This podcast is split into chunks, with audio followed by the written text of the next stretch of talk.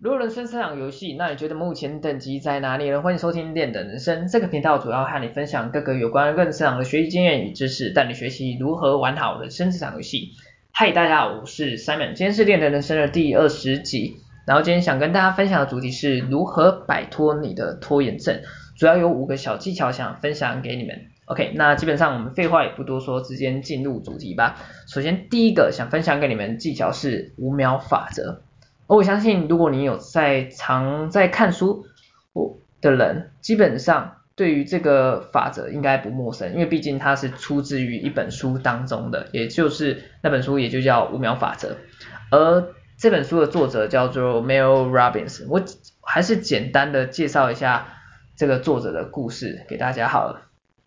而基本上关于作者，他在人生当中有经历过几次的低潮。而在最严重的那一次的低潮当中啊，他的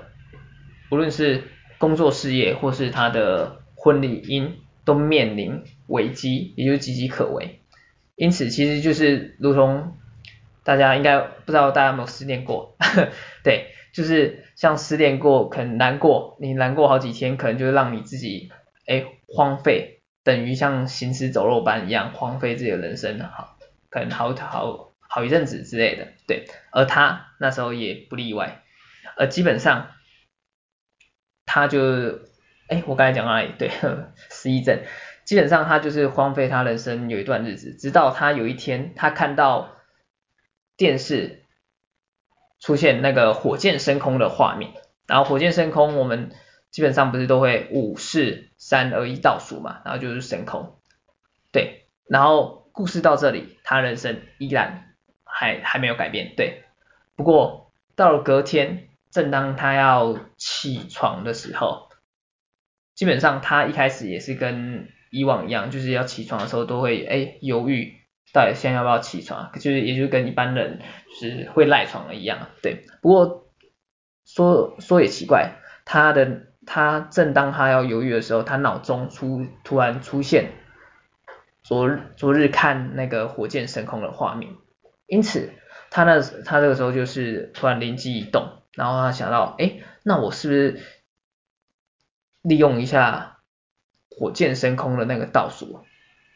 的部分？因此，他在他还在躺在床上的时候，他就开始倒数五、四、三、二、一，蹦，他马上站起来，结果他真的成功。开起床开始做事情了，而后的第二次、第三次，他也陆陆续续的成功，而这就是五秒法则的由来。简单来说就是倒数五、四、三、二、一，然后你就开始去做你要做的事情。对，而这基本上我觉得这个有点像是心理学的自我暗示的技巧嘛。简单来说就是给你一个暗示的 sign，然后就提醒自己。来产生后面一连串的相关的行动，对，而这基本上其实也可以套用在我们培养习惯上面。举例来说，假设我今天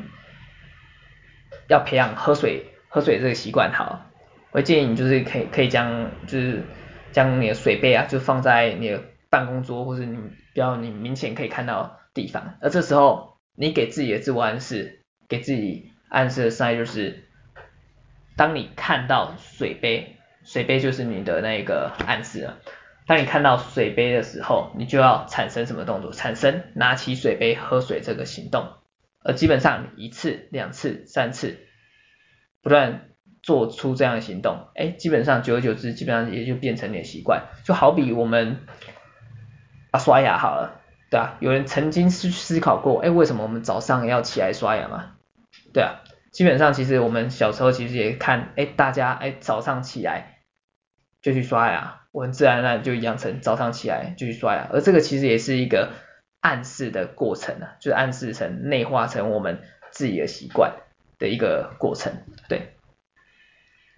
OK，那我们再不好意思，好像讲有点远了，OK，我们再拉回来一点点，而基本上这个五秒法则啊，我个人。认为这五秒法则基本上也是要练习的，就是跟我们培养习惯一样的道理。正所谓基本上前面几次通常都会比较辛苦的，而如果你这五秒法则能不能成功，基本上也是看你前面几次有没有好好的去做？一样的道理，假设你前面几次五四倒数啊，五四三二一，你不起来，你第一次不起来，第二次不起来，那你接下去，你如果都没有去要起来的动作的话，基本上你也没办法利用这五秒五秒法则让你开始去做一件事情，所以你这个你要去利用这个法则之前，你要去做尝试去练习，OK。而这个技巧啊，主要就是让你产生开始开始做的这个动作，因为我们通常都知道，我们要做一件事情的时候，通常一开始都比较困难，通常一开始都比较困难，对啊，所以如果拖着法则让你去产生做开始做这个行动，基本上而后之后的一些持续动作也会变得比较简单，比较不会浪费。你的意志力啊，而这也跟我们等下要讲的第二个技巧也有相关系。我们直接带出第二个想跟大家分享的技巧哈。不好意思，我先喝个水，OK，培养喝水习惯，OK。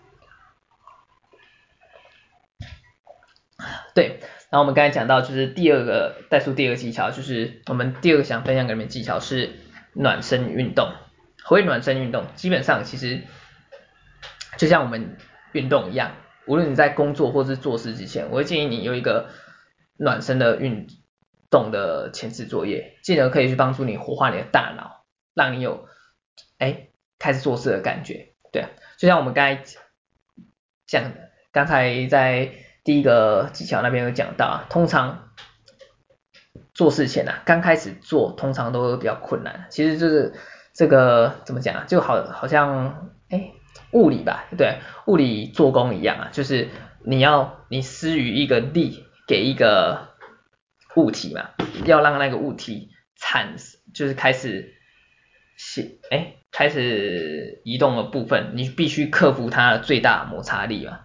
对啊，一样的道理，所以那个最大摩擦力是你要克服的一开始的一个门槛，但当你克服之后，进入一个平滑期，就不用消耗太多的力气。跟动能嘛，所以一样的道理。所以想必其实大家也有经过啊，就是一开始做事的时候，可能兴致缺缺，哎，就想拖延。但是哎，只要给你机，有机会，哎，你开让你开始做之后，一旦你开始进行一段时间之后，哎，你可能就会进入到一个兴奋的无我状态。别就算别人就算别人不盯你，你也可以一直做下去，一样道理。而这基本上其实。我记得脑在脑科学研究当中，其实好像也有研究过类似的情况，也就是说，当呃我们做事开始做事的时候，会去活化我们大脑额叶吗？好像应该是额叶吧，还是还是哪一个区域？我有点忘记了，就是会去活化我们大脑的某一个区域部分，而这个时候就是这个当这个大脑的某个区域部分活化的时候，我们会产生兴奋。感，对啊，类似像是产生像是 dopamine，就像是多巴胺的一些技术，让我们去产生愉悦，做事做得很，诶怎样，就是进入一个无我状态啊，对啊，OK，所以我们第二个这个技巧暖身运动，其实想提供给给你一个概念，也就是当你想拖延的时候。你可以给大脑一个想法，也就是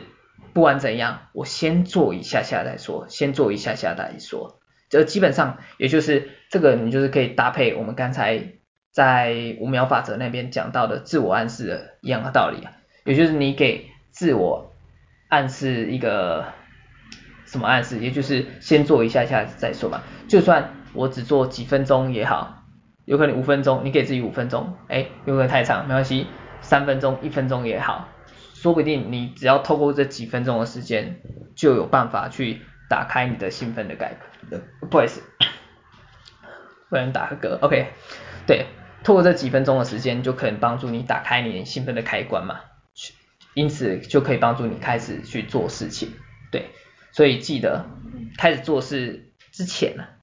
或者是你不想做事之前。你给自己几分钟做一个暖身运动，让你可以进而活化想做事的感觉。OK，好，这是第二个分享给大家技巧。在第三个想分享给大家技巧是小处着手。什么叫小处着手？我记得在前几集好像有提过这个概念，基本上也就是从小的地方或是简单的地方开始。那你可能会想问他的目的嘛？为什么嘛？而这个讲到他的目的的话，基本上其实我们就可以拉回来，我们这一集的主题啊，所讲的拖延嘛，到底我们想一下，到底为什么会去拖延呢？对啊，而基本上有时候就是可能就是因为，哎，你给自己的目标太多，或者是任务太困难了嘛，而这时候就会引发你体内本能性的想要去逃避，对啊，而逃避基本上其实。再说这个也算是人的一个本能嘛，对啊，所以也不能完全怪你没有毅力之类的，这个其实也不能单纯怪你嘛，对啊，因为你要你要想一下，基本上其实在以前呐、啊，呃，以前多久以前啊，就是像荒野啊，非洲大草原那样，就是以前的人嘛，他要生生活嘛，原始人要生活，他们要去狩猎，在外狩猎嘛，而基本上。碰到野兽的几率其实也蛮高的，而这个也算是造物者给我们的一个，他可能怕我们遇到危险不知道要逃跑，所以就可以给我们大脑一个初始设定，就是说你遇到诶有困难危险的时候，就要去启发一个开关，也就是逃跑的开关，不然的话可能那个时候就是。我们人类都遇到危险困难的时候，可能不怕嘛，就可能向用就是向前往前冲。那基本上其实碰到野兽的几率，也就是怎么讲，就死亡几率会很高啊，应该这样讲，就是死亡几率会很高嘛。所以那时候我们大脑初始设定是这样，但基本上随着我们的时代的进步啊，我们的大脑本能。应该大脑的那个原始设定可能还没有改善完全嘛，也还没进化完成嘛，对啊，所以一旦我们的生活当中啊，我们如果遇到一些事情，我们产生哎这件事情很困难或是很复杂，心里会有负担的时候，我们可能就会激发出我们大脑的本能，也就是说我们想逃避，哎就是可不可以等一下再做，可不可以可不可以先先不要做。先不要，对啊，一样的道理嘛，对啊，所以这个时候就是会产生拖延的结果嘛。因此，这时候我们就可以利用这个技巧，小处着手的技巧，也就是让你从一些比较小的地方、比较简单的地方去避开你大脑本能性的想逃避的这个想法，对，让你可以开始的去行动，对，一旦你可以开始行动。那就好解决了，因为就回想回到我们刚才第二个技巧讲的那边，暖身运动，一旦你开始动的部分，那基本上其实就是兴奋你的大脑嘛，开始会一直想做事情做下去了，OK。而这就是第三个想分享给你们技巧，是小处着手。在第四个小技巧是奖励机制，OK，奖励机制。基本上俗俗话说得好嘛，有钱能使鬼推磨，而每个而只要是人类，基本上本能本能啊，都有所谓的欲望嘛。而这个时候，一旦你能将你的体内的欲望转化成你可以前进的动力，那基本上其实我觉得你做任何事情其实都可以成功。对，OK。所以如同我们刚才讲到嘛。遇到困难的时候，你可以利用像是从简单或是一些小地方开始着手的技巧，就消除着手嘛。再的话，你第二个可以利用的就是这种技巧，也就是奖励机制嘛，去帮助你去引发你体内的一些欲望，去激活你体内的欲望，让它产生一个你想要。去做事情的一个动力，而这个基本上其实也是一个算是先苦后甘的策略嘛，也就是，哎，当经过一段辛苦的事情之后，哎，给自己一点犒赏，而这时候基本上你内心获得的愉悦、快乐感也会更多，对，而这个基本上这个奖励机制啊，它也是如同我们刚才讲到的，你可以帮它变成一个自我暗示的一个暗号嘛，对啊，让你可以去激发你想做这件事情，因为你你给自己的自我暗示，也就是说，你当你做完这件事的时候，我就可以获得一个小小奖励，而这个小奖励就是我本能，我想要我想要得到的一个成果或是一个享受的果实的部分，对，进而去引发你的动力，行动的动力，OK，然后这次在这里我想补充了一点，就是你给自己的奖励啊，你要去你要小心，有一点就是你要去限制，要去学习限制自己的时间，为什么呢？呃，基本上像是因为有些人他会给自己的奖励可能像是玩个游戏，对，玩个游戏，像我之前我小时候不懂，也不是不懂啊，就是也是把自那个玩游戏当做一个奖励吧。但殊不知，一玩下去你就沉迷下去，有可能就爬不起来。就像我们刚才讲到啊，你开始做事情的时候，会去活化你的大脑嘛。而基本上玩游玩游戏也是一样的道理啊。你一开始玩，它就会激活你大脑，产生更多愉悦的感觉，你就一直想要做下去嘛。OK，所以这个时候你要去学习限制你奖励的时间，也就是你要控制你。啊，不好意思，就是突然想打嗝。对，就是控制给自己多少时间在享受奖励的过程。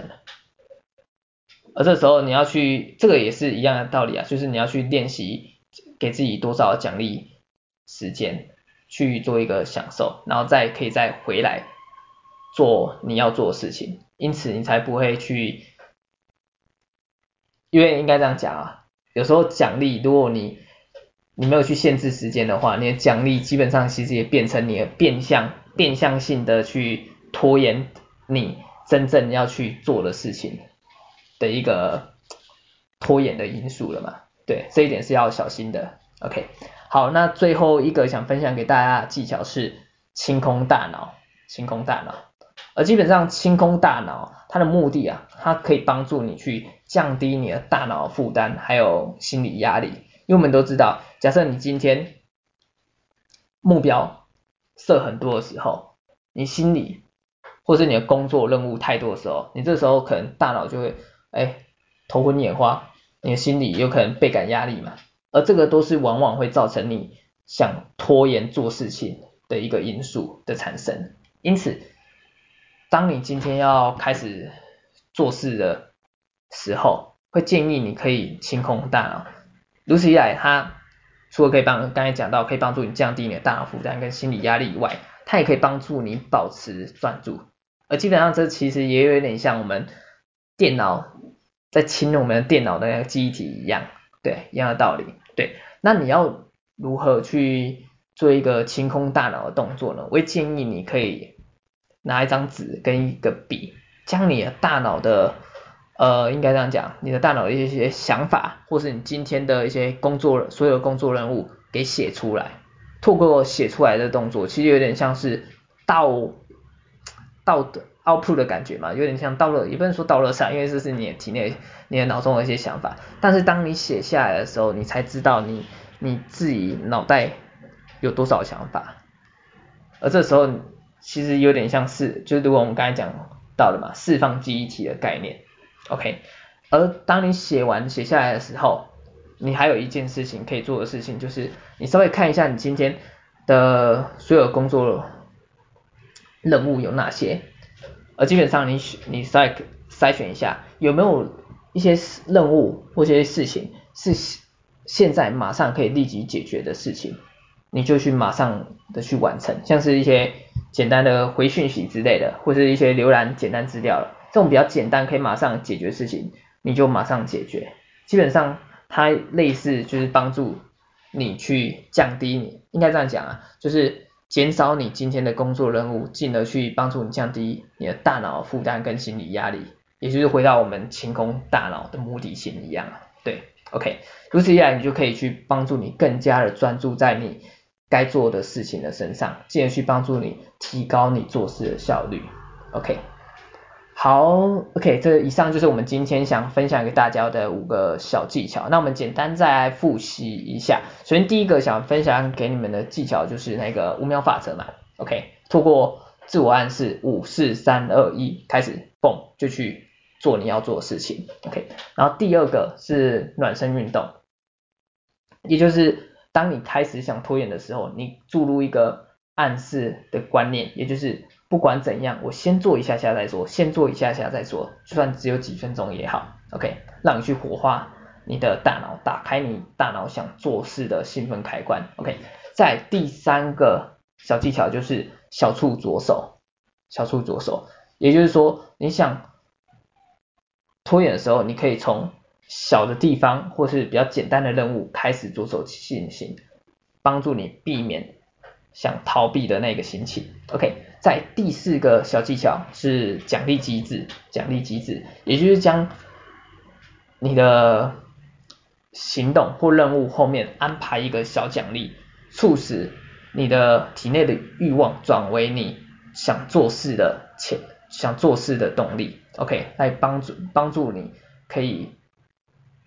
开始做事，OK，然后最后一个小技巧也就是清空大脑，就是透过写下来，output 你脑袋的一些想法跟工作有工作的任务，进而去帮助你降低你的大脑负担与心理压力，让你可以更加 focus 在你主要要进行的工作任务当中。OK，好，这就是以上 今天所分享给大家的五个小技巧，希望会对你们有所帮助。那我们今天节目就到这边，我们下集再见。OK，拜拜。